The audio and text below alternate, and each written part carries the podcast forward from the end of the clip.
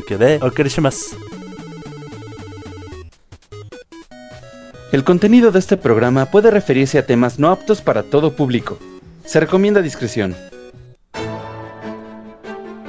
Estás entrando en una dimensión más allá del noveno sentido. tan vasta como el multiverso. Es el punto medio entre el poder de la diosa Gilia y el lado oscuro de la fuerza, situado entre la magia y la ciencia. Estás entrando en la frecuencia friki de los friquiñores.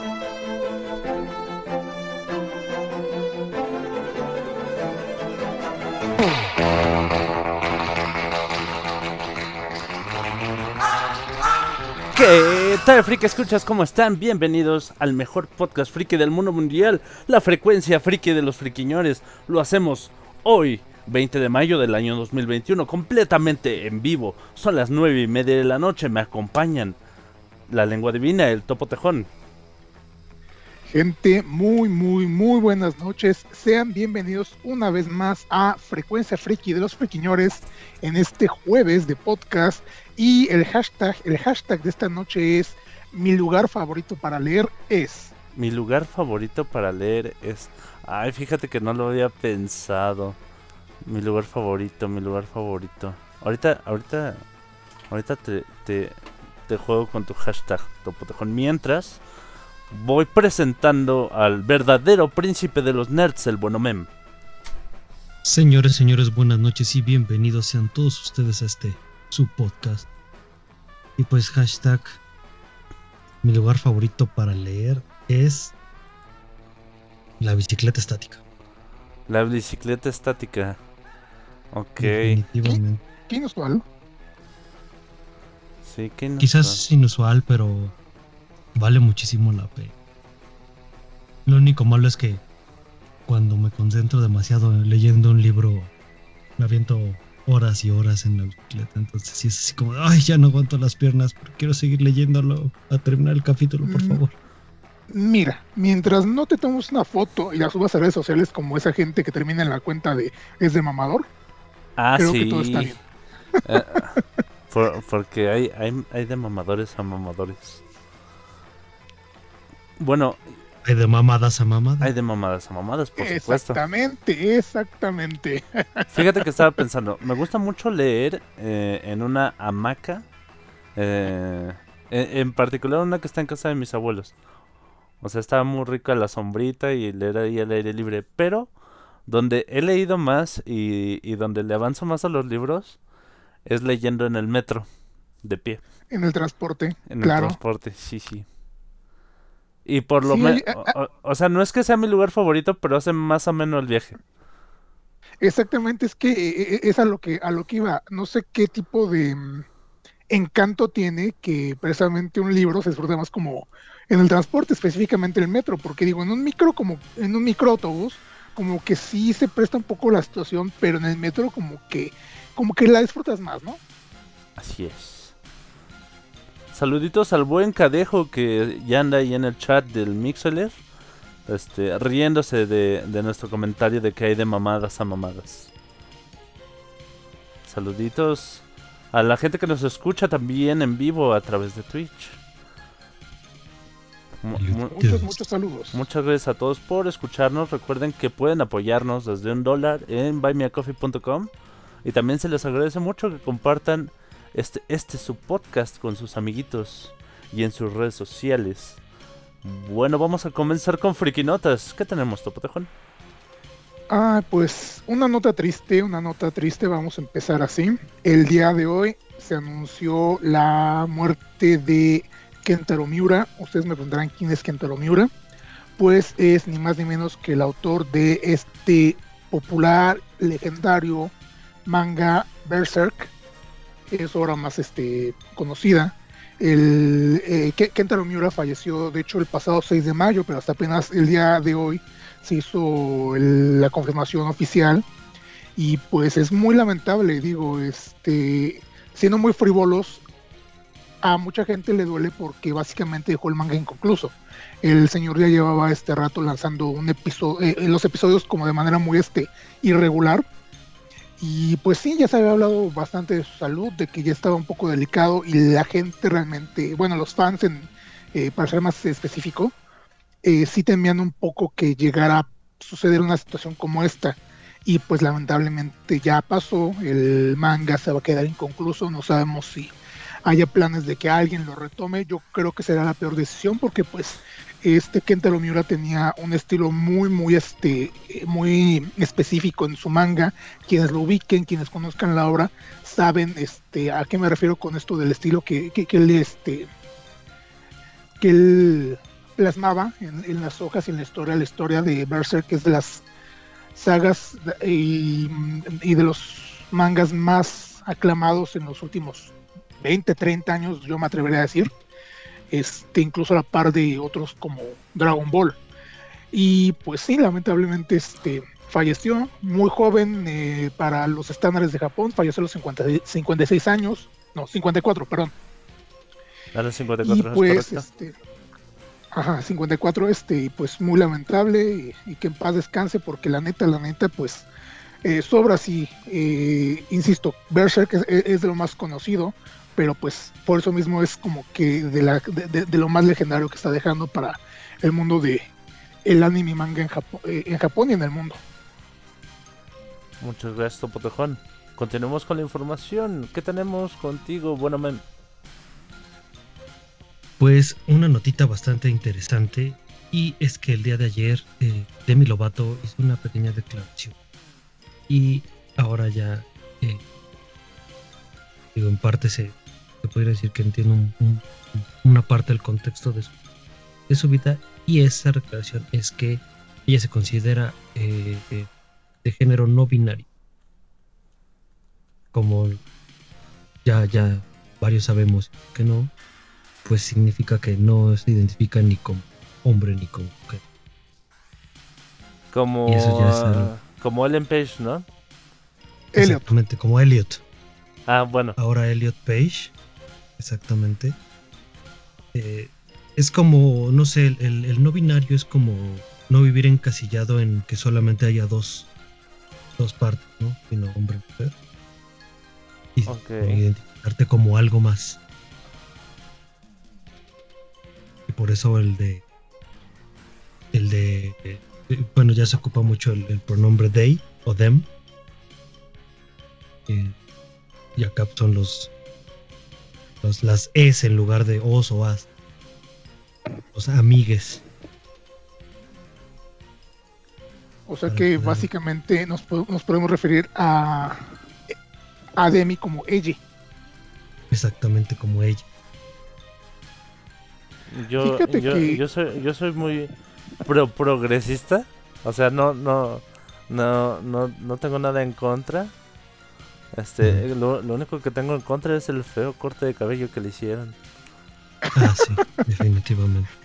Como que no le queda. Que yo, que, que al respecto de esta nota, yo tengo que comentar algo que de, lo que me percaté estos días este, en redes sociales, eh, más específicamente en Twitter. Eh, precisamente la nota, como menciona Somem, se dio el día de ayer, ¿verdad? Ajá, claro.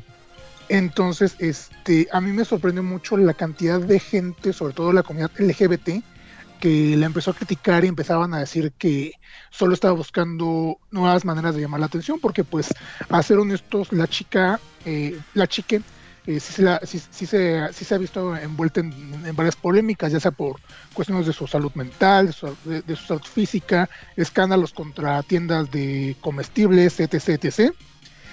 Y ahora estaban diciendo que pues esto era solo una forma más de llamar la atención lo que me estaba como que chocando en, al respecto de esta situación era que precisamente el lunes fue el día este, internacional contra la homofobia y pues mucha gente que empezó a atacarla fueron gente que estuvo compartiendo infografías, compartiendo eh, pensamientos, imágenes sobre que hay que respetar las identidades, que hay que evitar el bullying, que, que hay que evitar todo este tipo de situaciones. Entonces para mí es totalmente absurdo, irónico, e hipócrita que pues el lunes estás aplaudiendo las identidades sexuales y todo este rollo y al, y, el miércoles siguiente estás este riéndote y criticando a alguien que pues eh, tomó valor para eh, anunciarle al mundo cómo se identifica sexualmente. Entonces, pues es solo una opinión muy, personal. A mí realmente no me gusta meterme tanto en estos rollos de, de polémicas LGBT porque pues siempre es un, eh, una batalla de nunca acabar con dimes y diretes, pero pues tenía que decirlo porque realmente sí fue una situación que honestamente me molestó. No sé qué opinan ustedes, no sé. Eh, digamos, así te entiendo perfecto y entiendo perfecto lo de lo de tu enojo, pero creo que tu enojo va más allá porque se refiere no a la comunidad, sino a la hipocresía de la gente. O sea, ¿cómo puedes defender algo y hacer comentarios positivos con respecto a algo y atacar a una persona con respecto al mismo tema? Ajá, ajá. Yo lo veo desde ese punto de vista y lo siento como hipócrita. O sea, en general, no precisamente por la comunidad, no precisamente por un tema en específico, sino por la propia contradicción de una persona. Ahí es en donde a mí no, no, me, no, me, no me cuadra. Digo, debería de, o sea, si, si lo apoyas, ok, pero respeta a los demás. Igual y tú puedes tener una, una opinión, pero volvemos a, la, a, la, parte de la toxicidad. O sea, hay que dejar de un lado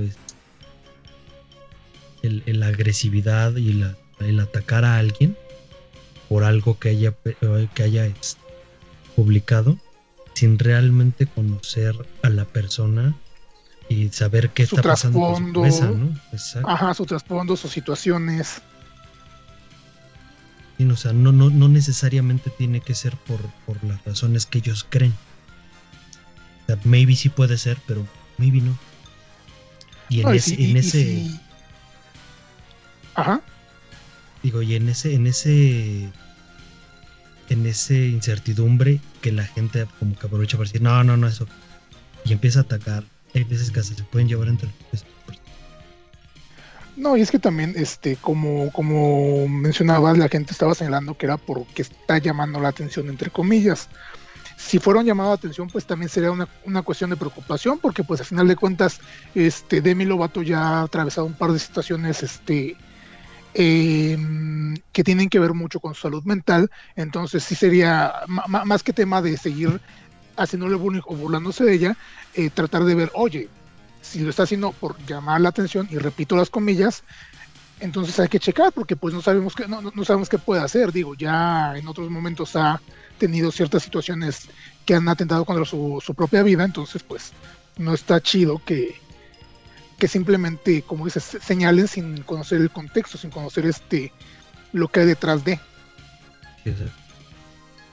Pero bueno, ¿quiénes somos nosotros para juzgar? En, en otra información, yo tengo un anuncio que me emociona mucho. Ah, el, grupo creativo Clamp, durante una transmisión en directo en Twitter, revelaron que continuarán Ex-Holic. ¿Neta? ¡Wow! van a hacer un nuevo arco argumental, ya está en progreso. Y bueno, el anuncio no revela más detalles, pero solicitan a los fans que tengamos paciencia. Híjole, bueno, paciencia con esas señoras, pues ya no nos pueden pedir porque siempre les hemos tenido paciencia. Digo, ¿cuántas obras no han dejado este, inconclusas, a medias? Entonces. Yo, las amo y las adoro. Y si me regalan un spin-off, aunque sea de, de, de Holic, voy a ser feliz. Digo, ya habían anunciado este, la obra de teatro para, no recuerdo si este o el siguiente año, de, de Holic. Entonces, este, ya teníamos como que cierta, cierta emoción. Y ahora que mencionas que van a continuar el manga de alguna manera, pues también es un detalle bastante atrayente. Digo, si lo lograron hacer con este Captor Sakura, a pesar de que ya había terminado hace 10, 15 años, sí, yo, no veo por qué con Holic, ¿no? Yo creo que van como por la misma tirada. Pues habrá, habrá que esperar porque la, la, verdad sí dejó este, sí, sí dejaron este Holic en un punto bastante bastante con, cabos sueltos, con cabos que a lo mejor no, no todos nos quedaron claros. Y pues esperemos que logren este cerrarlos y no dejar más este dudas de las que de, las que ya hay actualmente. Sí, ¿Y tenemos más información contigo, Topotejón? Sí, una notita más. El esta semana se estrenó el tráiler de la cuarta parte de Hotel Transilvania, Transformania. esta película que ya saben que sigue las aventuras de, de- de Drácula y varios personajes más pintorescos de, de- del cine de terror, como el hombre lobo, ajá, como el hombre lobo, el hombre invisible, etc, etc. Y pues, eh, más, más que la nota relacionada con este, con el tráiler, ocurrió una situación muy chistosa. Porque en el tráiler apreciamos que por medio de un rayo, todos los monstruos pasan a ser eh, personas normales, gente común y corriente dentro del universo de, esta, de- de estas películas. Entonces, el hombre invisible, yo no sabía que tenía una cantidad impresionante de fans, a pesar de ser un personaje que no se veía este, en pantalla. Y pues cuando el rayo este supuestamente lo toca en la, en la película, se transforma en un ser pues que no es nada agraciado físicamente, para ser honestos.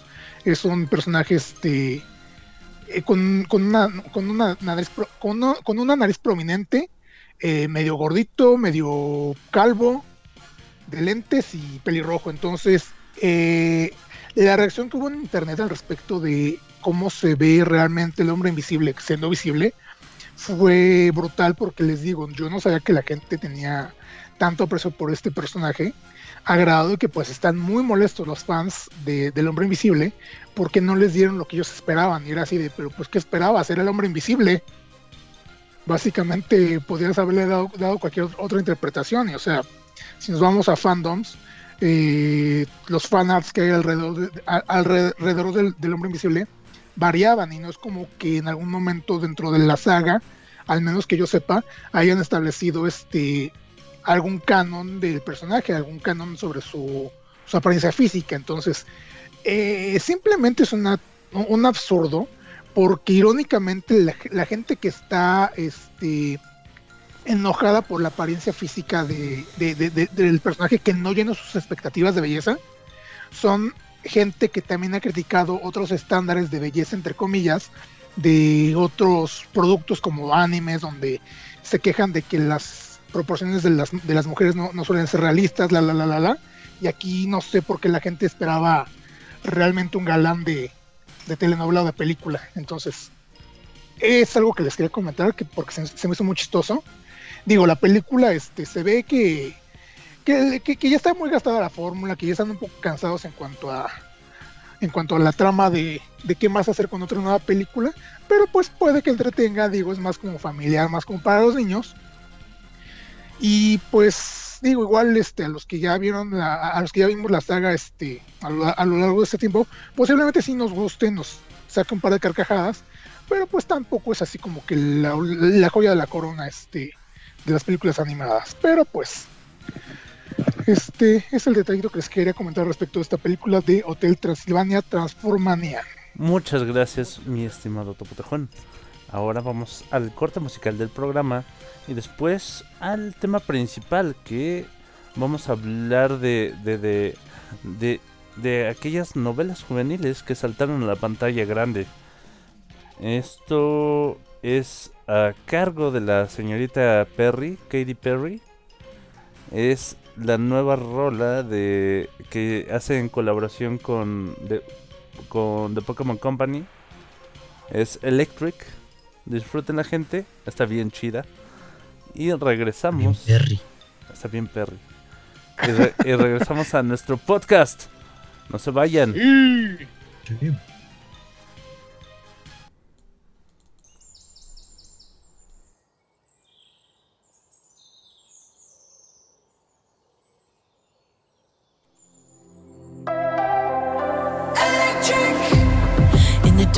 Feel lost, wanna be the best, but at what cost?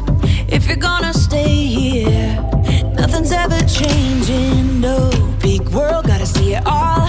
Gotta get up even when you fall. There's no point in waiting. No.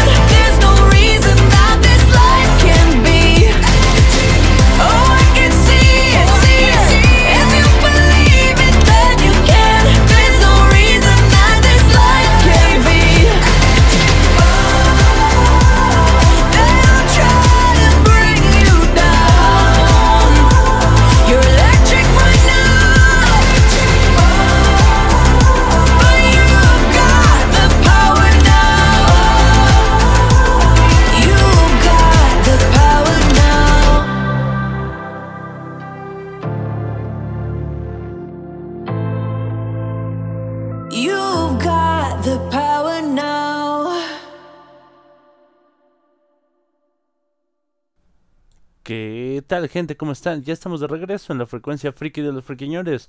Muchas gracias por escucharnos, muchas gracias por compartir nuestro podcast, por estar en nuestro grupo de Facebook, seguirnos en Instagram, seguirnos a cada uno de nosotros en nuestras cuentas y redes sociales.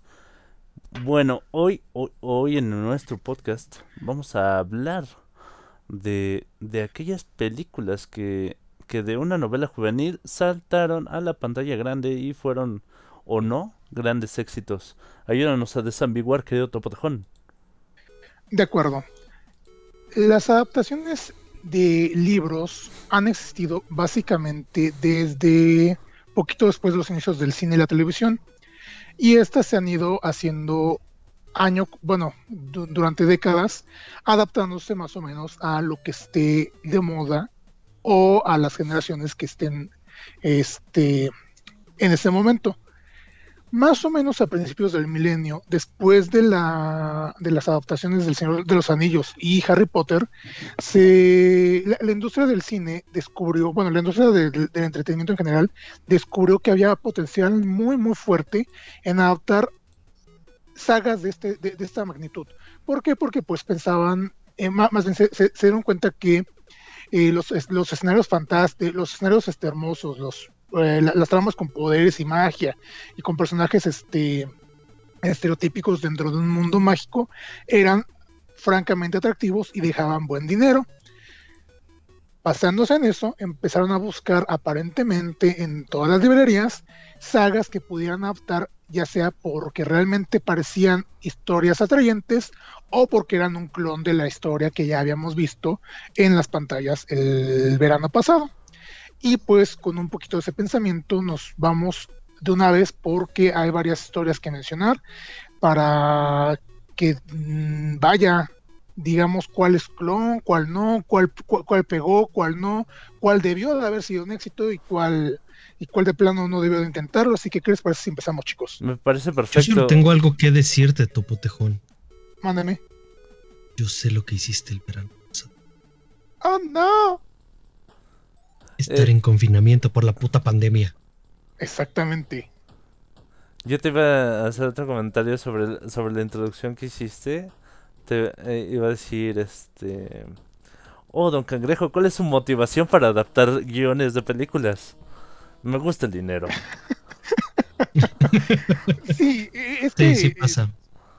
Mm, eh, eh, ya, ya, lo, ya lo habíamos mencionado precisamente cuando hablamos de adaptaciones de videojuegos al cine, que realmente muchos, los, muchos de los productores y directores solo ven eso, ven el dinero, compran a lo mejor los derechos para, bueno, las, este, los estudios ci- cinematográficos compran los derechos, pero pues básicamente por, por- por la cuestión económica, no tanto porque realmente quieran adaptar bien un, un libro como la mayoría de los fans esperarían.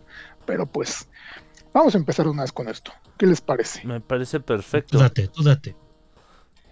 De, de hecho, me gustaría que la primera mención le, le hicieras tú, bueno, men, por- ya que esto viene a ser tu mero mole. Híjole. Pues voy a empezar con una, una, una adaptación que en lo personal me gustaron las dos, tanto la original, el libro, como, bueno, los libros, Ajá. como la versión, y no fue de, de, de, de, de cine, sino fue de televisión. La verdad, las dos me gustaron y me siguen gustando, siguen sacando serie escrito, entonces ah, me encanta. Y no hablo nada más ni nada menos que de The Vampire Diaries. Vampire Oh. Diaries. Sí. Se te, sí, ca- casual, ¿no? O sea, me atreví a hablar de vampiros. ¿Por qué no? Ah. Hoy se atrevió, Qué señor. original. Sí, me atreví. Hoy, hoy, hoy cometí el atrevimiento de hablar de Y sí, la verdad, eh, hablando de la, de la primera publicación de The Vampire Diaries, no recuerdo exactamente, pero lo que sí recuerdo, definitivo, es que eh, fue antes de la publicación del libro de otra saga de las hadas, hadas con colmillo, digo, Hadas ¿De con brillitos. Y este. Sí, sí es. La verdad, ahí sí hicieron un cambio súper, súper, súper drástico. De, de los libros al. Al este, a la adaptación de televisión. a la pero completamente diferente. Lo único que se conservó fueron unos cuantos nombres de personajes. Y la trama de dos hermanos se pelean por el amor de una chica. Eso fue lo que realmente se conservó. En los libros veíamos a una, este, a una Elena, que era este, rubia, tenía tres amigas, eh, tenía una tía y a, y a una hermanita pequeña. Y se desarrollaba la historia en Fells Church. En la, en la serie de televisión veíamos a una Elena de castaña, castaña oscura, con dos amigas, un hermano adolescente, y todo se desarrollaba en Mystic Falls. Y sí me quedé así como de, ¿What the fuck? Y te van contando la historia. Por ejemplo, hay, hay una parte que sí me, me causa como hasta risa. Porque, spoiler alert, si alguien no lo nunca ha visto esto o nunca ha leído el libro, eh, te dicen que en el pasado, cuando los hermanos Salvatore se van a este, Dominic y es Damon, se van a, bueno, se convierten en vampiros, es porque la chica del, del pasado, bueno, la vampiro del pasado, eh, se mete con los dos porque quiere con los dos.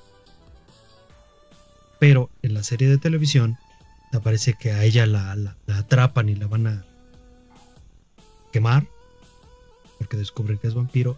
Y ellos dos al tratar de rescatarla, los matan. Y es por eso que se convierten en vampiros, porque pues no nada más se los comió, sino que también les dio su sangre. Otra especie de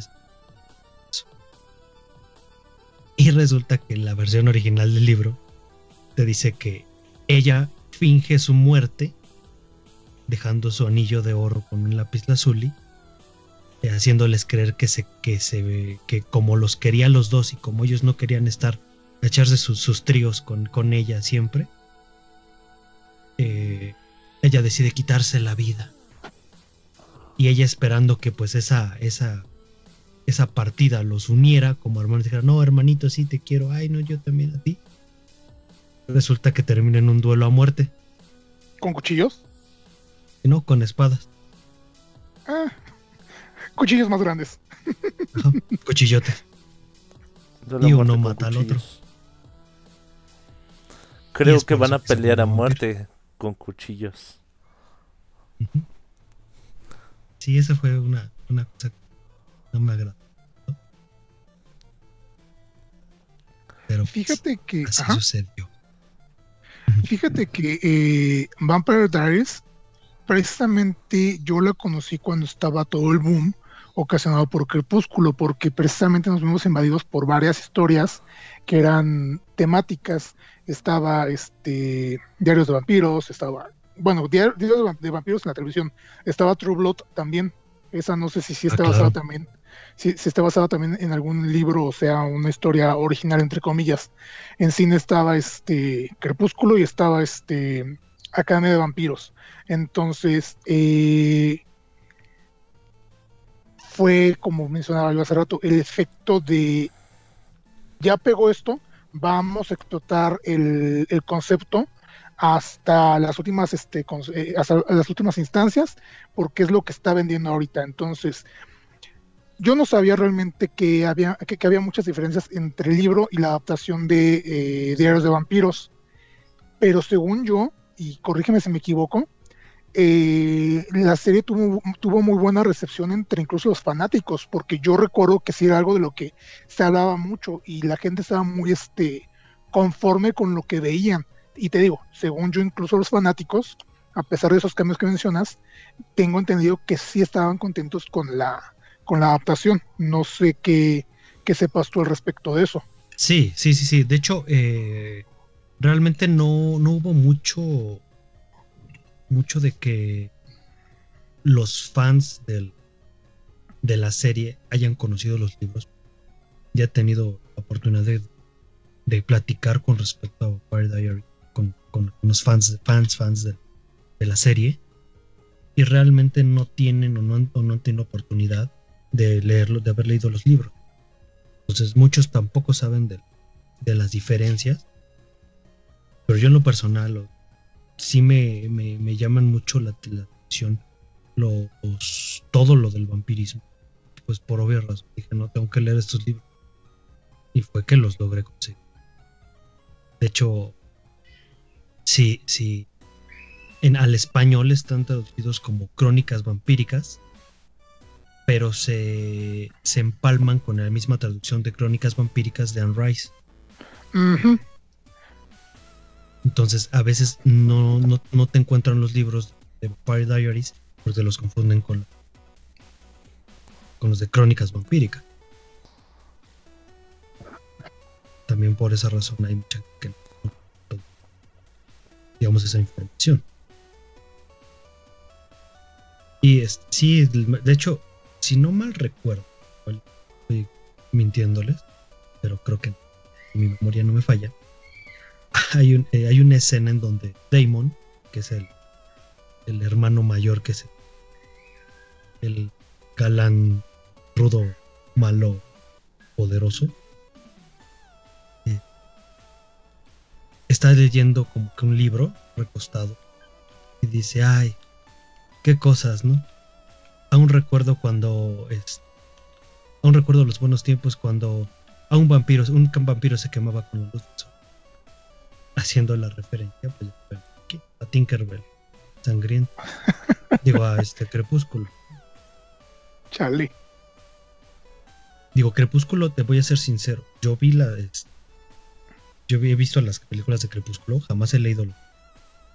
Y solamente empecé a ver Crepúsculo por el soundtrack. Única y exclusivamente por el soundtrack. Que fue lo único que hizo llamar mi atención en. Es que ah, con Crepúsculo yo al menos sí leí los dos primeros libros. Y sí son una cosa muy, muy chocante. Son muy este desesperantes básicamente por Vela, no tanto por la situación.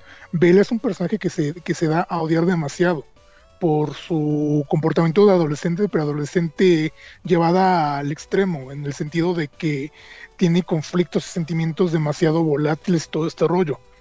Eh, las películas también las vi. De hecho, primero vi las películas y luego leí los libros como para buscar las diferencias, porque es algo que como que me gusta hacer un poco cuando hay este tipo de adaptaciones. Y fue así de, no, pues es básicamente la misma, la misma cochinada, o sea, no. Y como mencionas, sí es bastante eh, rescatable el soundtrack, porque sí supieron escoger como que artistas variados para darle una un, un impulso mayor a, a- a toda esta historia. Eh, De hecho, creo que por ahí hay una rola de Paramore que es- supongo que es la que le, le rechifla a Omem. Dos, de hecho. Este, pero digo, la que la que me llamó la atención por y de hecho yo, eh, yo no sabía de Crepúsculo hasta que vi el video de la canción de Paramore. Y sí fue así como de "Ah, esta es una canción de esa película. Quiero ver la película nomás la de Decode se llama Decode. Y muy chistoso no realmente sí no, no tengo la información precisa, pero mínimo sí parte de la canción. Sí habla más o menos del. Bueno, no más o menos, sí habla explícitamente de la incapacidad de Edward por leer la mente de Bella. Ajá, sí, como que supieron escoger esa canción acorde al, conflicto que hay entre Edward y, Bella. Ah, ahora, volviendo a, respecto a la saga, algo que a mí me dio mucha risa respecto a fue que eh, a esta Stephanie Meyer, no sé si ustedes estaban enterados, pero ella tenía planeado lanzar un libro más que iba a ser Crepúsculo contado, pero desde la, de- desde la perspectiva de Edward. Entonces, pues ella ya lo había anunciado, ya tenía así como que la, la idea y creo que había soltado un par de, de, páginas en internet para generar más expectativa. Y que le dijeron, por favor, no lo haga, señora. No, peor, le, le- le robaron este la, la lap o la, el- el- la USB don- donde tenía el archivo y lo subieron este a, a internet antes de que ella lo estrenara oficialmente.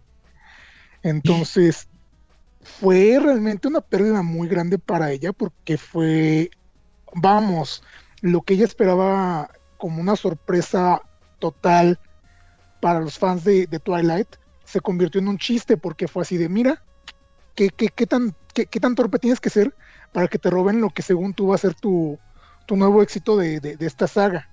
Entonces, el libro se iba a llamar Sol de Medianoche y como les digo, iba a ser este la, misma historia pero contada totalmente desde la perspectiva de, de Edward, al menos creo que solo la primer y el segundo libro, no, no recuerdo bien este más eh, no, no recuerdo bien, pero pues sí fue así el, el golpe de mala suerte que tuvo esta, esta pobre mujer. Ya después sacó una versión que era como este Twilight, pero gender bent, o sea, con los personajes intercambiando sus este sus géneros. Entonces, en lugar de, de Bella, tenemos a Bo, que era un chico que llegaba a Forks y se enamoraba de una vampiresa que no recuerdo cómo se llamaba. Entonces, ya fue así como que, híjole, sí, pero no. Así como que sí, ya no, ajá, así de, ay, mira, no, ya no.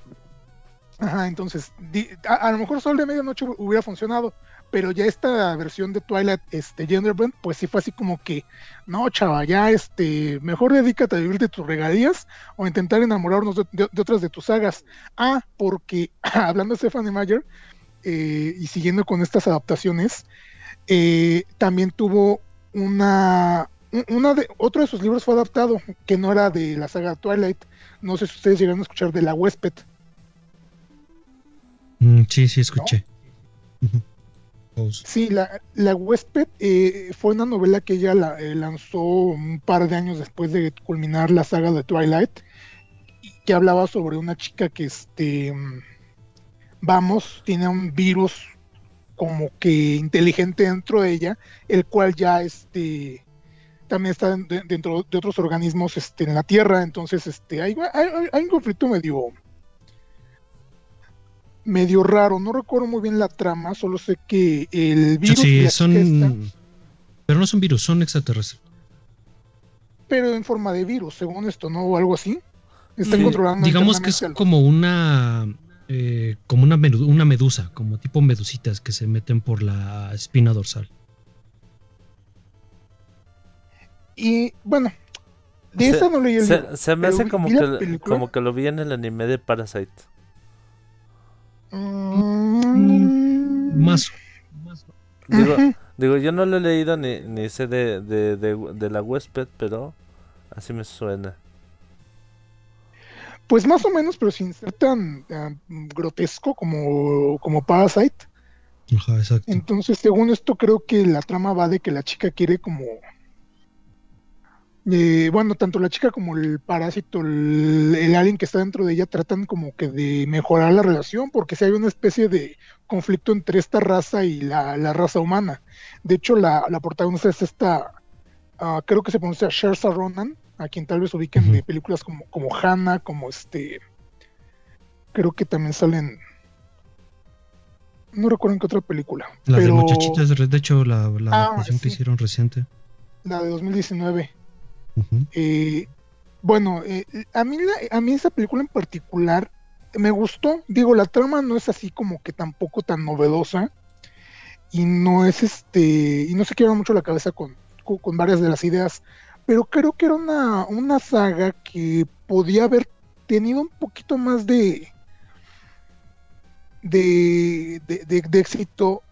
Sobre todo para desencasillar a esta mujer, a esta Stephanie Meyer, de sus historias de hadas este, con, con- colmillos, porque pues sí, la señora intentó entregarnos algo diferente a lo que ya nos había enseñado durante cuatro o cinco libros, y pues este, lamentablemente con esta película y este libro como que no le fue tan bien porque los fans seguían pidiendo más y más de, de vampiros, y fue así como que pues no, o sea, de- denle chance, o sea, la señora quiere explorar otros terrenos, ¿por qué no darle la oportunidad?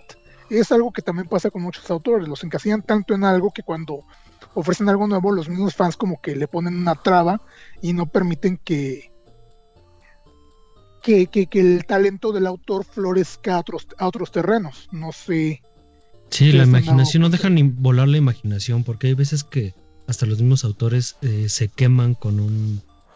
con eh, el. con- forzando continuaciones de, de historias que, que ellos prácticamente ya tenían concluidas. Discúlpenme la interrupción, muchachos. El buen Gil a través de Twitch nos dice, lo único que he visto de Crepúsculo y me gustó fue la parodia. Y seguro se refiere a la parodia porno. No creo. Y Este, creo que se refiere a Vampire Suck. Ice Phoenix dice, hi, ya llegué, ¿de qué me perdí? De, dile que de Pues- con colmillos. Ajá, solamente de, de sagas de vampiros. Y este, bueno, ya para terminar con los temas de vampiros y poder avanzar con otras este, adaptaciones, eh, ya lo había mencionado yo en, el- en nuestro podcast sobre vampiros el año pasado, pero una saga que siento que pudo haber sido, pero no fue, es la de este, El ayudante de vampiro o Cirque du Freak. Cirque du Freak. Esta, Claro, ajá, esta, eh, eh, esos libros, eh, yo sí tuve el chance de leer eh, los primeros libros, porque de hecho son como compilaciones. Son como nueve, Eh, creo. Ajá, ajá, eh, pero bueno, yo, yo lo que conseguí fue la, el compilado con la cochina portada con el póster de la película. Es, es algo que también me choca de, de- las adaptaciones. La historia es muy buena, la historia está muy bien este, desarrollada, eh, sí te envuelve mucho en este conflicto de el niño vampiro y cómo renuncia a, pues, a, a toda una vida como humano, a crecer, a estar con su familia y cómo se, tiene que adaptar a esta vida siendo va, vaya el asistente de un vampiro y su aprendiz. Y eh, los libros como tal, eh, así como con Harry Potter, se van tornando más oscuros conforme avanza la, la trama. Los personajes que aparecen dentro de la saga del, de- de- del aprendiz de vampiro son igualmente muy pintorescos, muy atrayentes, muy interesantes. Pero la película, ya cuando la adaptaron, sí fue un chasco, porque compilaron como que todo. Como, como, como que Realmente compilaron tres libros. Ajá. Pero Los así de, de una mala manera. Ajá, exactamente. Eh, como que recortaron y pegaron ahí como que viendo qué funcionaba y metieron un elenco así bastante atrayente porque estaba Salma Hayek, estaba William Dafoe, estaba este otro hombre, ay no me acuerdo cómo se llama este actor, John C. Reilly. Entonces, claro. de- de- eh, posiblemente la, la productora dijo, bueno, tenemos estrellas de renombre, tenemos estrellas que son así, uff, este, la crema la- y la, na- la nata del cine, con esto va a vender. Pero pues no, la historia lamentable. Ah, y también estaba Josh, Josh Hutchers- Hutcherson, este, pre-Juegos del Hambre. Claro. En- entonces, este, la película ni con eso levantó, o sea, realmente, este, a mí se me hace una muy mala adaptación. A mí no me gustó porque, pues, sí te rompe mucho la esencia de lo que era realmente la, la, la saga de los libros. Y Palomera está, pero como una adaptación fiel o cercana, pues no, o sea, vela como, véanla como un, Una película más. una, una reimaginación, un- pero una reimaginación familiar, porque les insisto, el hecho de que hayan compilado tres libros, como menciona, menciona Somem, eh, sí, le, sí le quita mucho de, de- de lo que pudo haber sido. Entonces, mm, yo siento para mí que esa saga pudo haber dado más, pero que por la, la cuestión de querer abarcar más de lo que debían en una sola película, no lo logró. Mira, aquí te corrijo algo que había dicho. Son 12 libros total. Y siento que por ahí va más o menos el problema que tuvieron con la adaptación. El decir, ok, son 12 libros. No podemos hacer 12 películas. De hecho, Entonces Sí, siento porque que por eso quisieron como que abarcar todo esto. sí, porque de hecho, este, ahora que lo mencionas, había Pero también hay que tener en cuenta que el que mucho abarca ya no aprieta. Depende, depende. Depende, depende exactamente. Eh, es que de hecho, a- a- ahora que mencionas ese dato, Omem, eh, yo estaba recordando que lo mismo habían intentado hacer con Harry Potter este, en los primeros borradores de, de la adaptación, que querían compilar, no, sé, no recuerdo si dos o tres libros. Entonces que esta J.K. Rowling de plano les dijo, no, sabes que estás bien, güey, porque mis películas, mi- mis libros son para una película cada uno, o si no, no, no vas a enten- entender nada. Y, eso, y eso a forz- y eso forzado, ¿eh? Porque realmente, eh, por ejemplo, Harry Potter, si un libro por película es, híjole, le falta, le falta la película. Hay muchas cosas que, que se tienen que omitir porque no les da tiempo. Ajá, de hecho sí, o sea, la- Harry Potter como saga cinematográfica es buena eh, dentro de un ah, rango de, de- de- de- dentro, dentro de un rango aceptable. Pero ya como ya, ya con vista crítica, con vista de fan, sí está muy mal adaptada porque precisamente dejaron muchos elementos que eran vitales fuera o que no se mencionan o apenas los mencionan. Entonces, eh, la gente que no es fan o que no leyó los libros, los puede pasar por alto, puede pasar por alto X o Y personaje que no apareció, X o Y situación que se dio básicamente por magia, pero para los que eran Potterheads, los que son Potterheads to- todavía, o que sí se habían leído mínimo el libro una vez antes de ver la película o después de, sí se quedan así de, ay güey, o sea, ¿por qué aquí me estás hablando de este personaje que yo no recuerdo haber visto en la película? Entonces, este, la adaptación, pues, a pesar de haber estado supervisado por esta mujer, eh, sí tiene muchos huecos que, insisto, para los que son fans, los que al menos se leyeron el libro, sí dejan mucho que desear en ese aspecto. Entonces es lo que también pasa en general en muchas otras adaptaciones, ya sea de libros, de películas, de, perdón, de videojuegos o demás cosas. Sí, claro. Totalmente. ¿Y tú, muy- Mike? muy- Pues, pues, pues yo aquí nomás, eh, este, echando el chal, este, echando el chisme. Fíjate que a mí me gustaría mencionar ah, tres películas que, que me parece que cuya adaptación sí supera al libro original. A El- ver. La, la primera es este, el libro. El título del libro es Queen Bees and Wannabes de Rosalind Ah. Wiseman. La, eh, la película se llama Mean Girls. y La conocemos aquí como Chicas Pesadas. Ujú. Y vaya, a, a mí me parece una una película súper entretenida que es este casi casi por, por lo menos tuviste que ver la película para poder bufar este como Dios manda, ¿no? Eh, me, me gusta mucho la trama, me gusta mucho este rollo de las chicas plásticas, de, de, de los rollos de, de universidad, aunque no tenga, bueno, de preparatoria, aunque no haya vampiros involucrados. No, no sé, a us- a ustedes qué, qué opinión les merece esta película. Yo, yo te puedo decir que, que- que igual y, y- y en tu memoria está, pero no, no, no, no te parece algo como plásticas fashion. ¿No viene a tu memoria? Plásticas Fashion. No, plásticas y fashion. Las plásticas, las fashion. No sé por qué siento que es algo muy local de ustedes dos. No sé por qué es algo. Sí. No sé por qué siento que es algo muy local de Omem. De No, de hecho es de los dos. Ah. Igual es- ¿ya? Pero es de la, de la prepa, ¿no? Una cosa así. Claro, exactamente, Sí, exactamente oh, al, con- mismo nivel. Con razón no me acuerdo. Tengo muchos recuerdos bloqueados de esa época, la verdad. Y Pero sí. literal era la prácticamente pasó algo algo similar, ¿eh? Pues, pues por, por eso te digo que. Bueno, en este caso, creo que, que la película. Este. tie- Tiene más punch que el, que el libro original. Porque se enfoca más en la perspectiva social. O sea, e- e- ese tipo claro. de. e- Ese tipo de. Llamémoslo así, agrupamiento es algo que sí pasa. O sea, todo el tiempo. Sí, y a la fecha.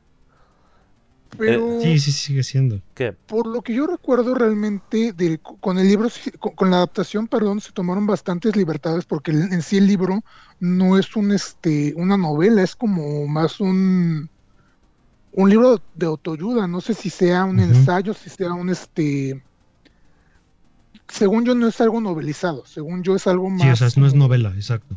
Ajá. si no, no. Entonces se, tom- se, se tomaron muchas libertades y sin embargo sí, o sea, lo logró, logró este ser una adaptación que superó al libro, pero porque estamos hablando de que ya lo enfocaron más, sí un poco a la comedia, sí un poco este, a todas estas cuestiones de la típica comedia de adolescentes, pero vaya que lo logró, o sea, la película sigue, sigue siendo icónica a este, a qué, 15 años o ya son 20, ay güey, ya llovió. Creo que ya íbamos para allá. El, el- el punto es Fue, que, fue del eh, 2004. Ajá, 2004, pero Verga. digo, ya vamos para allá. El, el punto es, eh, en, la, en la adaptación al cine, eh, lo que le dio ese, ese, ese auge fue el identificarte con algún personaje de la película. No Ah, claro. encuentro persona que no se haya identificado con, alguna, con alguno de los personajes, Obvio, ya yo, sea principal obvio, o yo soy, obvio, yo soy Lindsay Lohan.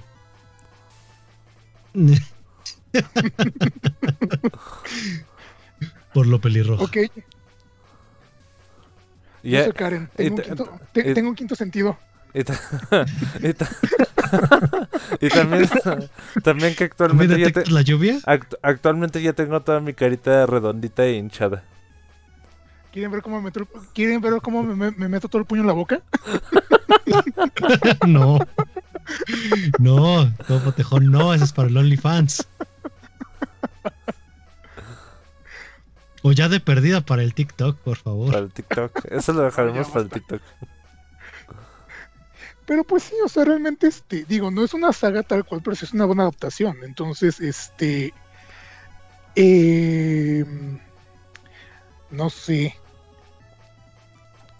Es la favorita de muchos, obviamente. y Ya ni siquiera es como...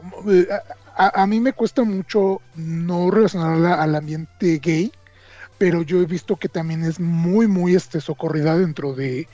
Vaya, en general, toda una generación, tanto de la comunidad LGBT como de pues la comunidad heterosexual, comunidad heterosexual, vaya.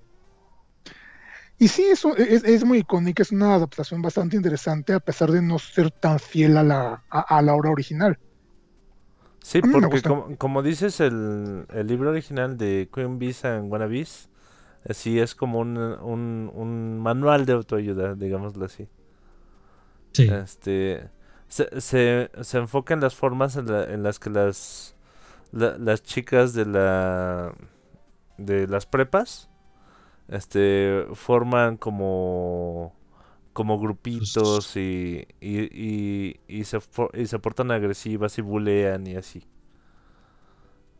Entonces eso fue como lo que tomaron de base para el argumento de chicas pesadas.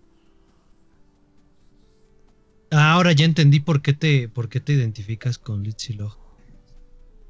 Porque Mike polea con la gente que es. Chale. no, no voy a negar ni a afirmar nada. Y bueno, ok. es tu turno, Topo de Juan, de hacer una bonita mención de película. Ah, hay una película que realmente eh, pasó muy por debajo del agua y realmente pintaba para ser buena. No sé si ustedes escucharon de esta película llamada eh, Corazón de Tinta. Bueno, que aquí en México le llamaron El Libro claro. Mágico. Eh, de hecho, fue de las últimas películas que, si, me- ma- ma- si no me equivoco, creo que es de, de las, un- de las últimas películas que hizo este Brendan, Brendan Fraser. Antes de retirarse. Eh, era una película que estaba mm, basada en un libro que va sobre un, un libro o algo así que se mezcla con la realidad de, de- de su mundo, ¿no? No, no, no recuerdo muy bien. Sí, como que tiene el, poder de, traer a la, realidad o de mandar al libro, a la fantasía, a, los personajes. Ajá. De hecho, esta originalmente es una trilogía, pero pues cuando se adaptó la, pe- la, la película tuvo una recepción tan, tan, tan mala que ya, se arriesgaron. Y e insisto, eh, Brendan Fraser ya ese fue uno de sus últimos proyectos antes de retirarse. Y pues estuvo muy feo, porque realmente como que tampoco supieron adaptar bien la obra. eh, porque no supieron combinar bien los elementos tanto cómicos como fantásticos. Tiene mucho de fantasía, pero hasta donde yo recuerdo la, la, la- no estaba bien llevada. Y aparte los efectos como que también dejaban un poquito que desear. Y el libro no lo, no lo he leído, desafortunadamente, porque pues también ahí hay un detalle que, a- que a mí en lo particular no me gusta. O más bien dos. Uno, cuando hay adaptaciones de, de libros a películas, les cambian la portada por la del póster de la película. No, Ahí hay un detalle muy, muy, muy feo. O dos, que cuando se adapta un libro a película o a serie o a lo que sea, en lugar de como que darle mayor difusión al libro, llenando las estanterías con copias de esas sagas, pues luego no los encuentras. Entonces este, tienes que recurrir este, a plataformas alternativas para, pa- para, aventarte, eh, para aventarte ese tipo de, de lecturas, porque pues el- a veces la, la única manera que, que encuentras de, de poder disfrutarlos es este o encargándolo en tu librería de confianza o, insisto, en una plataforma alternativa. Entonces ahí hay un error porque yo nunca vi este libro en, en- en ninguna tienda. Y mi intención cuando salió la película y todo este rollo era leer el libro, porque les digo, cuando veo que hay alguna película que me interese y que está basada en un libro, me gusta hacer la comparativa, leer el libro y ver la película o viceversa. Y en este caso, pues yo me quedé a, dirían ahí, a medio chile, porque pues este, solo vi la película y me quedé con las ganas de leer el, el- el libro. Y a la fecha no, no he podido, este, bueno, se me, se me fue totalmente seguir buscando el libro. Pero pues es así de, güey, o sea, seguramente si me meto a buscarlo en alguna librería de estas de, de franquicia de, de- de línea, de- lo voy a encontrar y posiblemente en este por encargo a un precio excesivo y en inglés. Digo, no tengo problema con, con el inglés, pero pues este es así medio chocante que no haya que no haya interés por, por, tratar de difundir más este tipo de sagas. No sé ustedes si han tenido alguna vez esta situación o nuestra audiencia que, que, que, que- haya libros que no encuentran y que sean eh, que, que sean que ya hayan sido adaptados. Sí, claro, claro que pasa. Más, más común de lo que crees. A veces se, se pasa tan, tan desapercibida la lectura del mundo del que pues nada más sacan a veces ediciones, como dices, de la portada nueva de la película. Y ya. Y no, no, no encuentras la- las- y los siguientes volúmenes ni nada. De hecho, por ejemplo, Ah, el- de Cirque du Freak, yo quería comprar Ajá. los libros y no los encontré. No, de hecho el de Cirque, el de Cirque du Freak tengo la compilación de, lo- de los tres primeros libros, pero ya tiene la portada de este de- Sí, del póster de la película. Del de Vampire. Este y es que precisamente también ha- hay algo que destacar en este aspecto, eh, ahora que lo mencionas, Omen. Me acuerdo que dije que, que se decía mucho que cuando Harry Potter empezó a ser un fenómeno mundial, los índices de lectura habían aumentado en varios países porque pues precisamente la gente estaba comprando los libros y los leían y así igual con el Señor, el Señor de los Anillos. Pero pues también yo insisto, si vas a adaptar una obra, creo que lo mejor que puedes hacer es también precisamente poner al alcance del público ese libro para que conozcan claro. bien el contexto de, de lo que están viendo, de lo que están adaptando, porque si no, pues precisamente la gente es muy perezosa, sobre todo, sobre todo en, nuestro México mágico, que prefieren solamente ver la película o la parodia, como menciona Gil, y ya este se ahorran este la lectura. Saludos, y entonces, Gil. como y entonces ya por eso no hay como que el interés de seguir tratando de publicar más de estos libros. Que también si lo ves desde otro punto de vista, pues a las productoras de cine les conviene no tener los, lo- el material de lectura a la mano de, lo, de su público, porque los mantiene como público cautivo. Digo, en muchos casos, por ejemplo, sobre todo en Harry Potter, pues sí, al principio veíamos que, que la primera película, no recuerdo qué, qué año salió, y la segunda al siguiente año, en el 2000, ¿no? Fue el...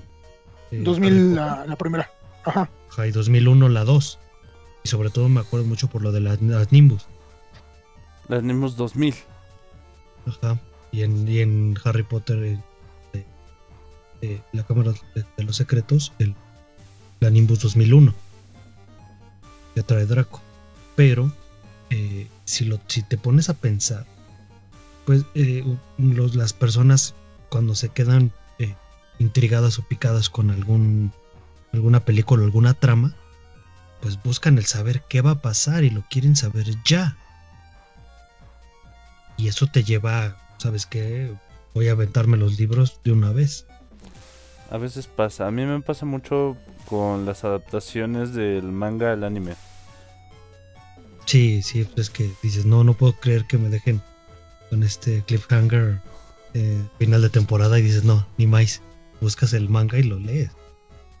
Ah, luego bueno, también, es que bueno, indep- independientemente de si sea en libro o si sea en manga, a, a mí sí me gusta mucho checar la obra original y, y ver este las diferencias y las libertades que se tomaron para las adaptaciones.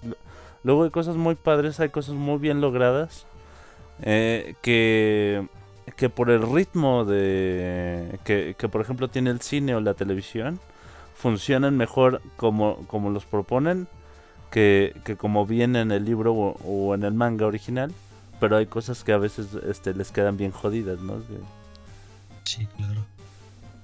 ahora, sí- ahora sí que hay de todo. Narnia, Narnia, ¿qué tienen que decir al respecto de Narnia? Yo recuerdo que cuando salió, eh, mucha gente se encargó de decir que era el rival directo de Harry Potter, porque como también eran, ¿qué? Seis, siete libros y eran, una- y eran historias, entre comillas, similares, con elementos parecidos, estaban diciendo que era como que la respuesta de Disney a la Warner con, con Harry Potter. ¿Qué opinan ustedes de Narnia? ¿Les gustaron las películas? ¿Leyeron los libros? Creo que es muy buena. En, en el caso de las. Sí, sí. Ay, es que Narnia. e- Es, fue, muy, fue muy buen inicio el, el León, la Bruja y el Ropero. Fue, fue, fue bellísima. El problema es que de alguna forma lograron eh, ignorar la continuidad de la historia. Claro. Ajá, y, y en las películas te, te presentan unos unos eh, saltos de tiempo bien raros don- donde. Ajá, donde la donde la historia ya está completamente inconexa y, y creo que esto pasa por, por querer meter mucha historia dentro de una pe- dentro de una sola película que, que es lo que comentaban este que no permitió la, la señora J.K. Rowling en en, en sus, en sus obras. Sí, claro.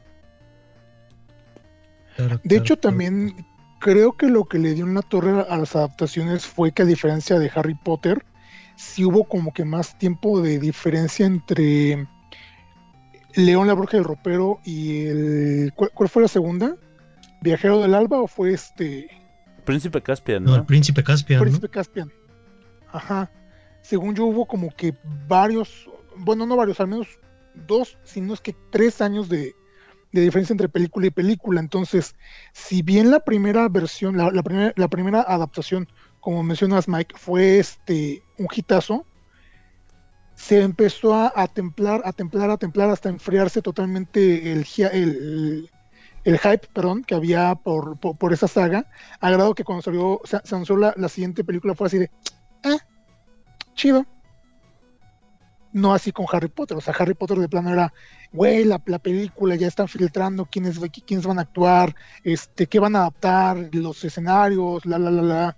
Entonces, con Harry Potter yo recuerdo que sí era este muy constante el hecho de que la gente estuviera como que expectativas, porque al final de cuentas estaban este conscientes tanto la ta- tanto esta Roaring como la misma productora de estar eh, manteniendo viva la llama eh, eh, y disculpen ustedes la Nuestro amor.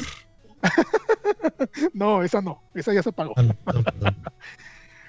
eh, perdón esa es la, la analogía pero de mantener viva la llama del este de la emoción para los fans. Y con Narnia siento que fue todo lo contrario porque al final de cuentas Disney tiene otros proyectos de los cuales este darles prioridad y creo que no vieron a Narnia como una prioridad. Pero, en fin, mi, mi consejo, gente, si, si les gustó alguna, algo de las películas de Narnia, sí, sí léanse los libros, son, son siete novelas, si no estoy mal, que, que sí están muy, muy, interesantes. Se supone que de hecho creo que habían mencionado que tenían planeado traer de vuelta la saga para Disney Plus en formato serie, me parece. No recuerdo muy bien los datos, los detalles, pero sí se ha estado especulando desde antes del lanzamiento de la, de la plataforma que Disney sí estaba interesada en este eh, revivir la saga, pero pues híjole, ya 15 años después, como que Yo siento que lo que le pasó a, a- Narnia fue que eh, realmente sí, sí llegaron a como a término eh, la primera película. O sea, no realmente no dejaron tan abierto a, a una secuela. Mira, sa- ¿sabes qué, qué influyó a este, a este cambio de estos time skip que, de los que te estoy hablando? Este, que el orden cronológico de los libros no es igual al orden en el que se publicaron. Es, es decir, ah, ah, el- después de, de León, la Bruja y el Ropero, y antes del Príncipe Caspian, tuvieron que haber explicado la historia de El Caballo y el Muchacho. Entonces, por eso ahí hay como. ¿El de los ojos tristes? No, no muchacho. Eh, eh, ¿El caballo hay- un- uno, uno de los. Una de las novelas se llama El caballo y el muchacho. Que, que narra muchos de los hechos que, que sucedieron entre el león, la bruja y el ropero y el príncipe Caspian. Pero bueno, es, eh, en mi opinión creo que es una, son muy buenas historias, están geniales, pero creo que si no, no lo logran en la, en la adaptación. tristemente porque pues sí es una este ti- ti- tiene una mitología muy bonita la, la- historia de, de Narnia de C.S. Lewis pero pues sí realmente esperemos que si de verdad va a haber un, un, revival de, de esta saga para Disney Plus eh, realmente se avienten todo to- to- to- todos los libros y que sea una adaptación pues más o menos fiel y si no pues Pues un poquito más digna, ¿no? Es- cre- creo, que, creo que sí dan para mucho esos libros. Si lo hicieran como serie, les quedaría perfecto. Sí, claro, de hecho este sería, se, se prestaría a ser como, digamos, un Game of Thrones, pero más familiar. ¿Quieres, Quiero ha- pensar. ¿Quieres hacer otra mención, este querido Omem? Pues una adaptación que yo la verdad no he leído el libro, pero tengo unas ganas de leerlo y nada más por flojo no, he- no lo he comprado. Es la de Ready Player One. Yo me, me enamoré perdidamente. Pero sí fue. Wow, wow. Me, me- me atrapó total y absolutamente. Cuando la fui a ver, yo tenía más o menos una, una ligera idea de qué se trata. Pero no hay parte de la película que no haya y a la fecha la, la, veo y sinceramente no, no recuerdo. Ya, ya perdí la cuenta de cuántas veces la he visto. Pero sí eh, dicen que no es tal cual no es tan fiel al, al libro. Pero se me hace una adaptación muy pero muy pero muy Mm, dice que la adaptación es un asco. Yo no he podido ver la película, pero por lo que me llegaron a contar eh, al respecto de la diferencia entre, adaptación, entre la, la- adaptación y la película, es que si bien sí cumple como que con ciertas condiciones para llamar la adaptación, lo que realmente hicieron con la película fue llenarla demasiado, de, de demasiadas referencias de los 80s, 90s. Entonces, que era más como un guiño nostálgico. Eh, má- más bien, se encargaron más de precisamente darle peso al guiño nostálgico que darle este, el peso a la trama de- del libro tal cual. Entonces, eh, a mí también ya me, ya, ya me, spoilearon un poco el libro. La trama es muy, muy, muy interesante, muy buena. Insisto, la película no la he podido ver, no, no he tenido el chance. Pero pues yo no siento al menos hasta donde también he llegado a ver que sea tan mala. Eh, in- inde- in- independientemente de si es un carnaval de referencias ochenteras, creo que la película pinta bastante bien. Digo, ya cuando tenga chance de verla, podré ver si mi opinión se mantiene o si la cambio a, a algo más. Y date Mira, chance yo también le voy a dar ajá. chance de leerlo Ok, si, si me permiten y, y antes de que se nos vaya el tiempo del podcast, quiero hacer una mención más de, de otra película que me gusta mucho. Esta es basada en el bestseller de Lauren Wisberger. Esta es una novela que, que escribe inspirada en sus propias vivencias en la revista Vogue, donde trabajó al servicio de Anna Wintour. Eh, Estoy hablando de El Diablo se viste a la moda. The Devil Wears Prada Es correcto. don- eh, y, ¿Qué y- tan juvenil es eso? Eh, sí, ahí se aplica porque realmente eh, la mayoría de, de público que se identificó con, ¿Con Andy? este, con la película, con Andy, es un público juvenil. Yo soy joven por dentro, ¿cómo te atreves? Que también, cuando, ya cuánto tiempo tiene que salió. 2006. Entonces, échale unos añitos, sí, todavía estabas en la flor. De, bueno, sigues en la flor, pero ya con unos petalitos menos. Ahí vamos. Bueno, el punto es que me gusta la la, la, historia romántica, me gusta este este rollo de, de la de la chica que entra a trabajar como asistente de la de la editora de una gran revista y que al principio solo se queja pero le, le cae como el 20, ¿no? De de le puedo echar ganas, puedo, puedo ser una chingona y, y termina siéndolo.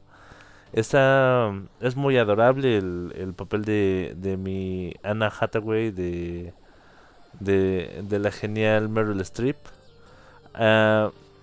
Su- supongo que, que mucha gente, a, a estas alturas ya mucha gente tuvo que haber visto la película, que, que, que insisto, me gusta muchísimo. Hay, hay cosas hay escenas padrísimas. Me, me gusta mucho la, la escena sobre el suéter azul, este. a- azul cerulo. o azul celeste. Eh, y, hay, y hay otras cosas que, que no se hicieron iguales que en la película. Por ejemplo, de lo más sobresaliente es, si recuerdan el final donde, donde Andrea simplemente se baja del, de su coche en París y, y manda toda la fregada y se va.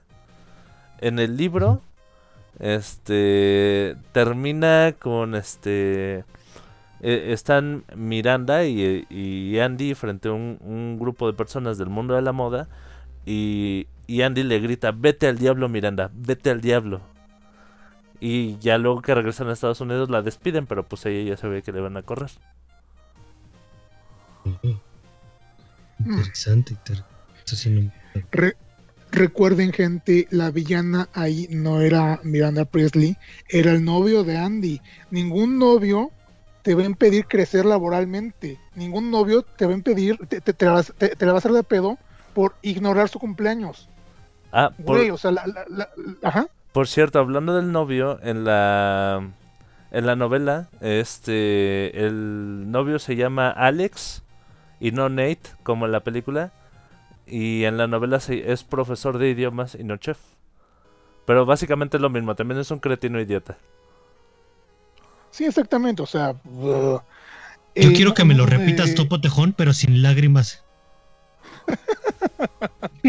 No, es que eh, yo, yo lo digo más que nada por lo que se ha mencionado mucho en internet, que, eh, que, que este Nate en la película te lo pintan como víctima, cuando realmente pues es una persona que está impidiendo el, creci- el crecimiento de Andy de cierta manera.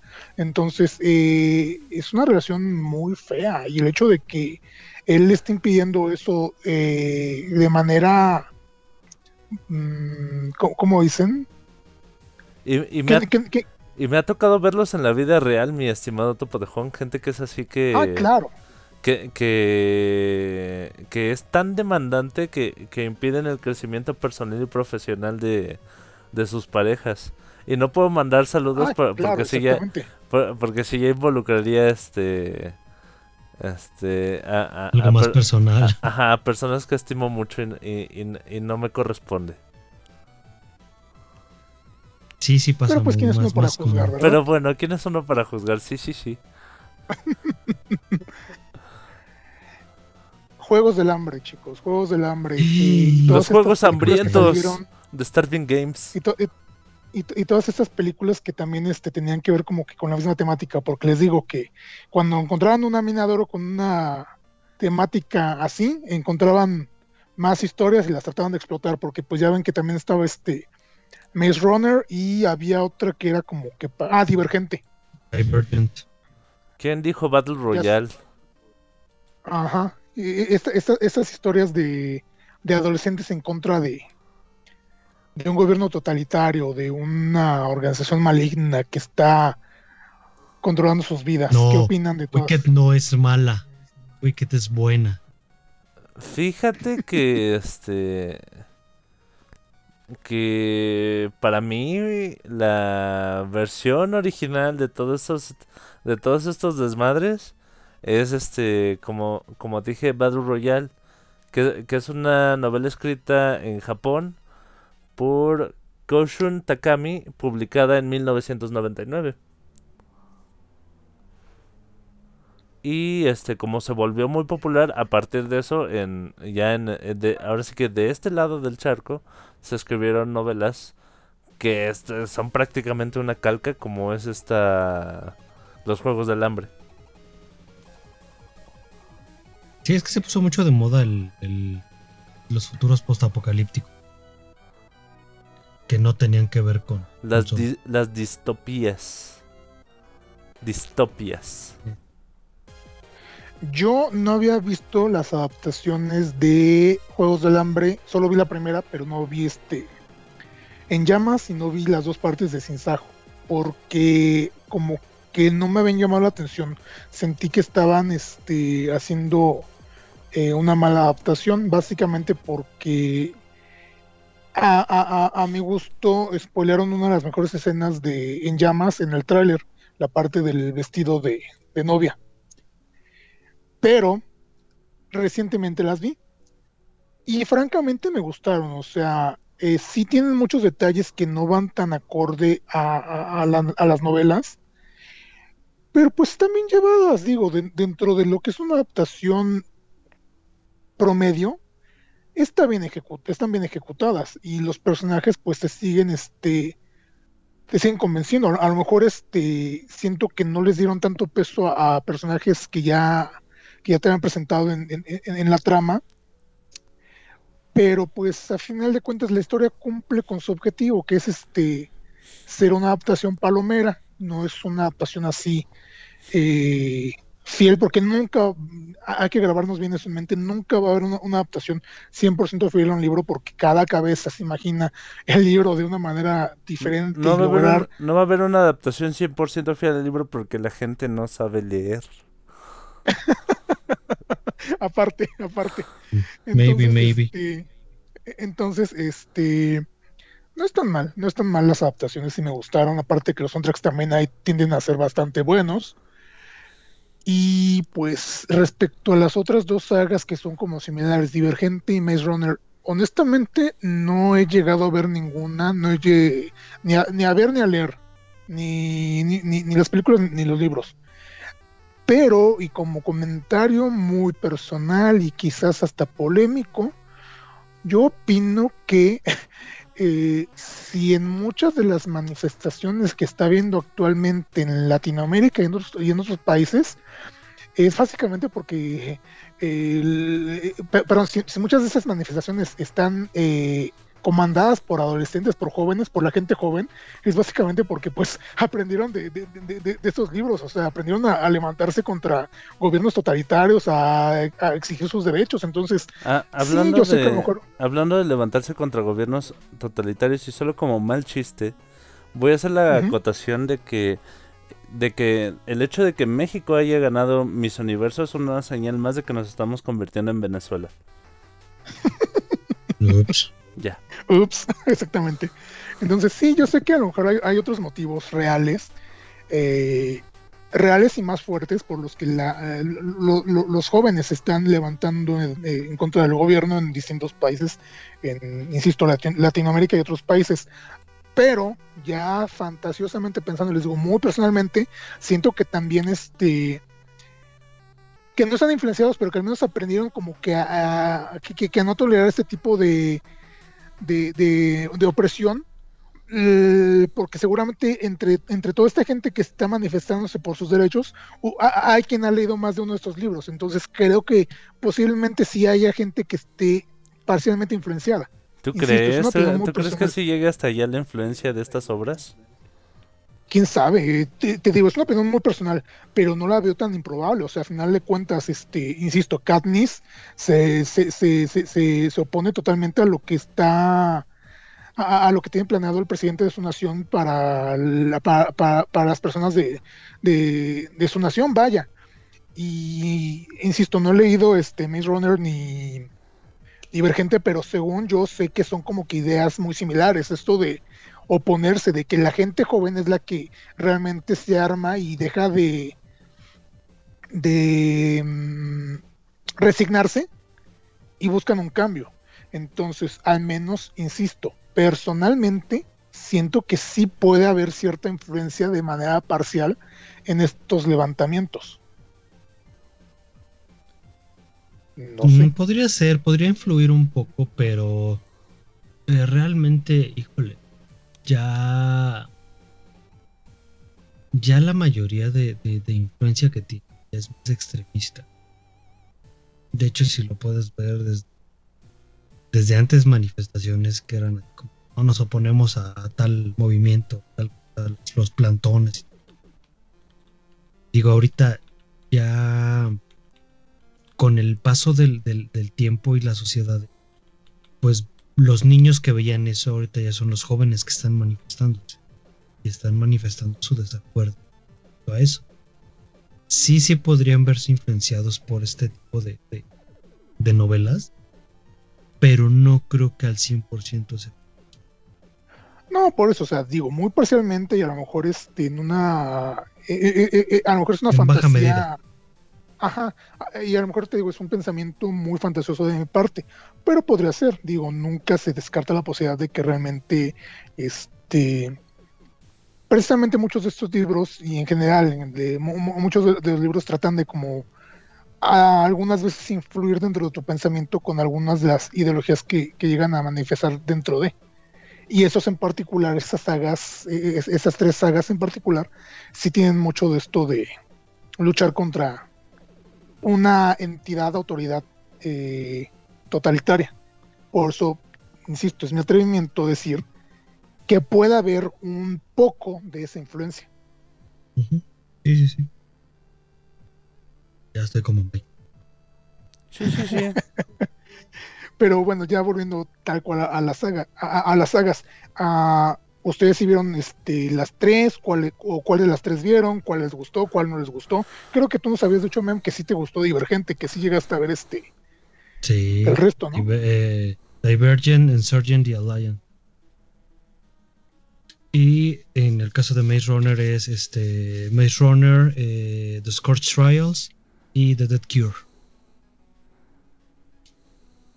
Y en general, las tres, bueno, las tres películas de cada saga, uf, sí eran así súper esperadas. Sinceramente no leí los libros porque no me, no me, es así, no me llamaba la atención leer el libro siquiera.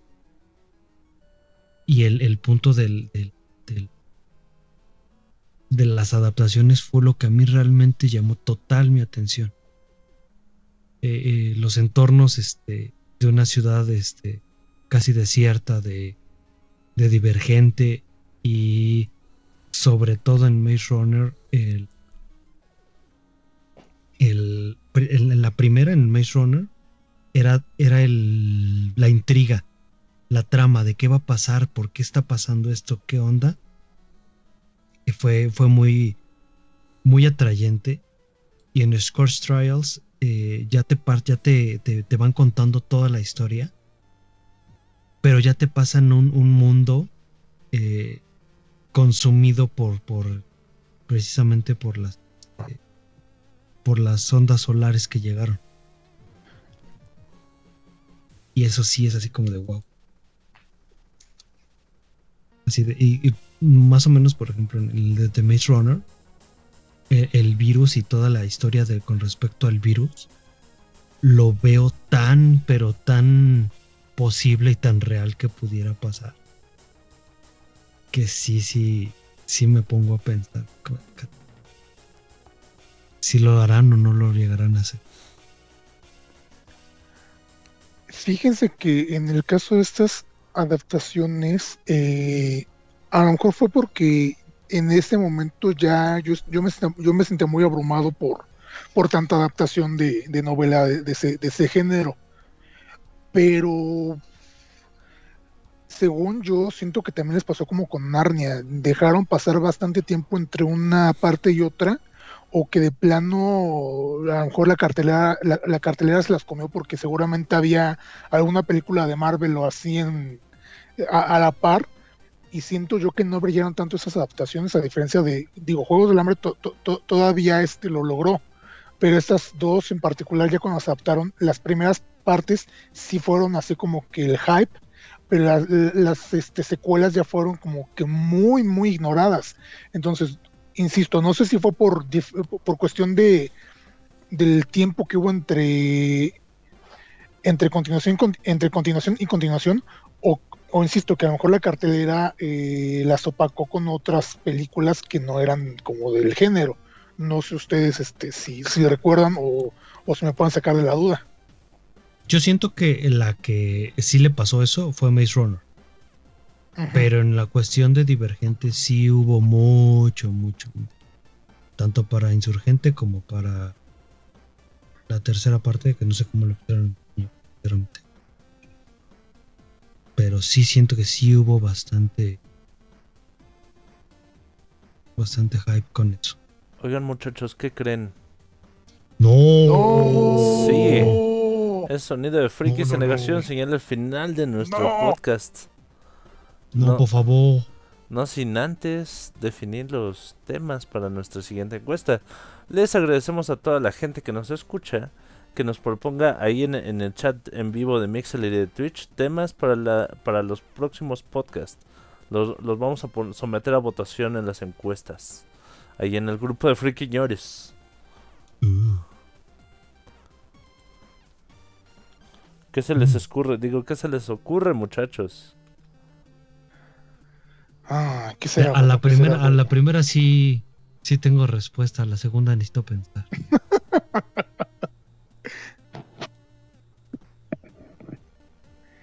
Eh, yo quiero traer a colación un tema que ya hemos sugerido, que es el de personajes odiosos. Ah, ándale. Mm, sí. Vamos a, vamos a hablar este. Una hora, Odiosos, y, molestos, caudilludo. una hora y media de Mike Jiménez. Me parece perfecto. Personajes odiosos. Odiosos. ¿Y por qué los amamos? Ya, personajes odiosos. odiamos. O porque los odiamos, o porque los odiamos. Sí, Muy sí, sí. Sí, sí, sí. ¿Qué más? ¿Qué, qué otra cosa? De hecho, ese- eh, yo creo que ese va a ganar. Me gusta mucho personajes odiosos. Sí, de hecho sí. Um, mm, Alguna película, algún videojuego que tengamos pendiente o que tengamos. híjoles. ¿Qué será? Me, me gustaría hablar de algún anime. ¿Alguno que te guste, Topo de Juan? Ah, pues también en alguna ocasión sugerimos Ranma. Hablemos de Ranma. A mí me gustaría hablar de Ranma. Ranma ¿Mm? 1.5. Uno y medio.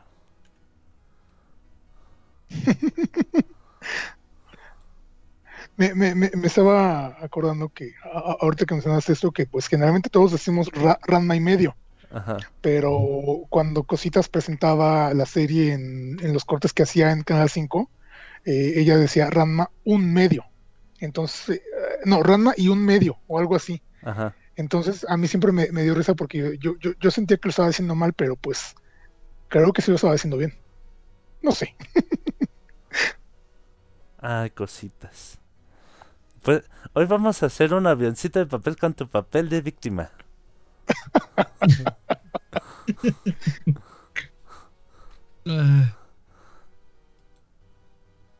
Y, y, y- ¿Qué más? ¿Qué más? ¿Qué nos, qué nos sugiere la gente? Nos dice el buen Ice Phoenix. ah, propone el Naniverso. Ay, el de la niñera. ok. Estaría bien chido. Pero eso También. tiene como tres, bueno, Sí, sí, sí. ya hicimos uno. A mí, a mí me Ah. gusta mucho el, el- el- la, la de la serie gringa. Pero también Ah, este esa también. hay una, hay unas que valen, valen la pena mencionarlas o porque fueron muy buenas o porque fueron terribles como la de TV Azteca. Sa- ¿Saben también eh, que estaba pensando? Y fue un tema que nos había sugerido el buen Gil hace ya un tiempo. Parodias. No, sería muy interesante. Sí, y de hecho me, me, me, me, me, me- me- me hizo recordar hace rato que mencionó la de Vampire Sox. Entonces, este. Parodias. Bumper Socks, The Starving Games, The Hangover Yo no había- Games. eh, cu- Cuando dijo, cuando dijo Movie. parodias, cuando dijo parodias, yo, no- yo, yo realmente no, no había pensado como que tanto en en este en este mundo cinematográfico así y, y, y ahorita que, que, mencionas to- todas esas y cuando y, y también cuando la menciona cuando la mencionaron hace rato fue así oye pues es que parodias sí, sí hay, sí hay un buen y de todo o sea no solo de anime hay de videojuegos de películas etc, etc. entonces creo que sí las parodias también funcionarían bastante bien El buen Arno nos propone Sí, también a través de Twitch robots en la ciencia ficción. Ese es otro tema que me gusta muchísimo. Amo los robots. Pero yo creo que ese sí lo, lo- no, no te quedaría mejor para la próxima. No, vamos a meter todo. Y si no pero queda... robots Sí. robots robots o, ro- o, o robots perdón robots robots o mechas porque Robot robots. No, robots. Robots. Ok. ¿Robots sin contar androides o contando androides? Mm, creo que los androides sí cuentan. No, no, no, o sea, pero ¿lo- ¿los contamos o no los Sí, contamos? sí, sí, los contamos. Porque, por ejemplo, ahí tenemos a. Para empezar, este, tenemos es, prácticamente una saga de Dragon Ball. De, Ah, claro. de los androides. Hay, hay- si gana. hay películas Ajá. geniales como Wally, hay este. eh, eh, está, está todo esto que ha salido en este. En The Black Mirror, Terminator, Terminator. No, hay mucho, hay mucho, mucho, mucho. Es muy buen tema. Temazo. Battle Angel. Si gana androides, el buen Rufus seguramente se va a soltar hablando de este. De furros. Nier Automata. No, de Nier Automata. Ajá, Ah, sí, ok. claro. Sí, sí, sí.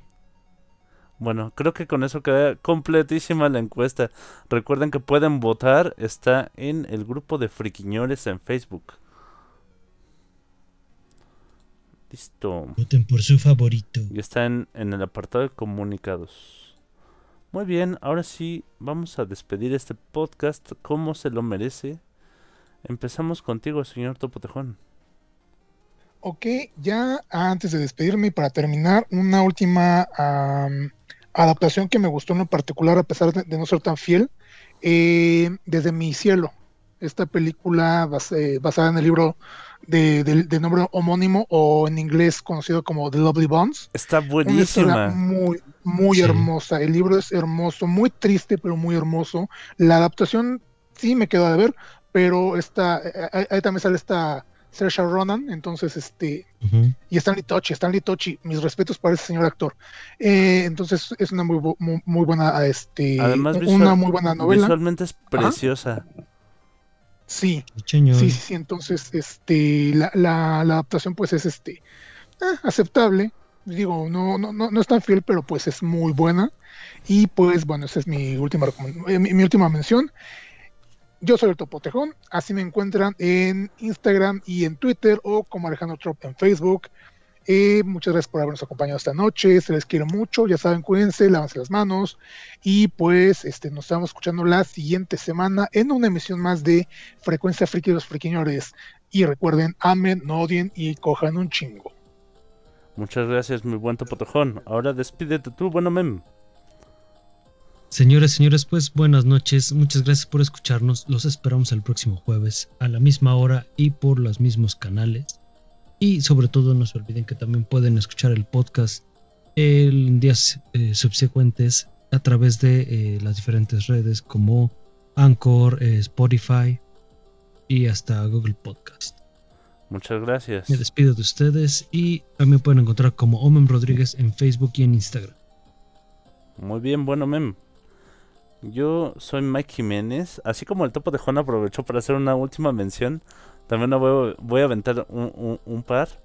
Eh, eh, en este par de libros, eh, mejor dicho, en este par de adaptaciones, la gran, gran, gran actriz de voz, Cristina Hernández, quien da voz a Sakura Kinomoto, eh, a A Bombón, Bombón, a Chibiusa, a, a, a Kari. a Matilda. Exactamente, es, estoy hablando de Matilda y de la princesita. Ah, Este, la princesita. Sí, la princesita que es este fue dirigida por Cuarón. Este también fue creo que fue el primer gran hit que tuvo allá y, y lo que impulsó también grandemente su, su carrera. Bueno, la- las dos películas están bien chidas, véanlas. O lean los libros. O O ambas. o ambas. Yo soy Mike Jiménez, ha sido un verdadero placer hacer este podcast para, para todos ustedes. Muchas gracias a toda la gente que nos escuchó completamente en vivo a través de Mixeler. Muchas gracias a los que nos escucharon a través de Twitch y también la gente que estuvo comentando.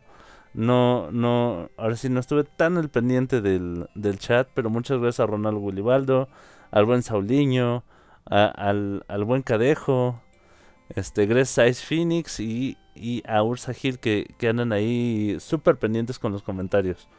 Lo- lo- los amamos, chicos. Bueno, esto ha sido la frecuencia friki de los friquiñores. Digan adiós, muchachos. Adiós. Cuídense. Sale bye.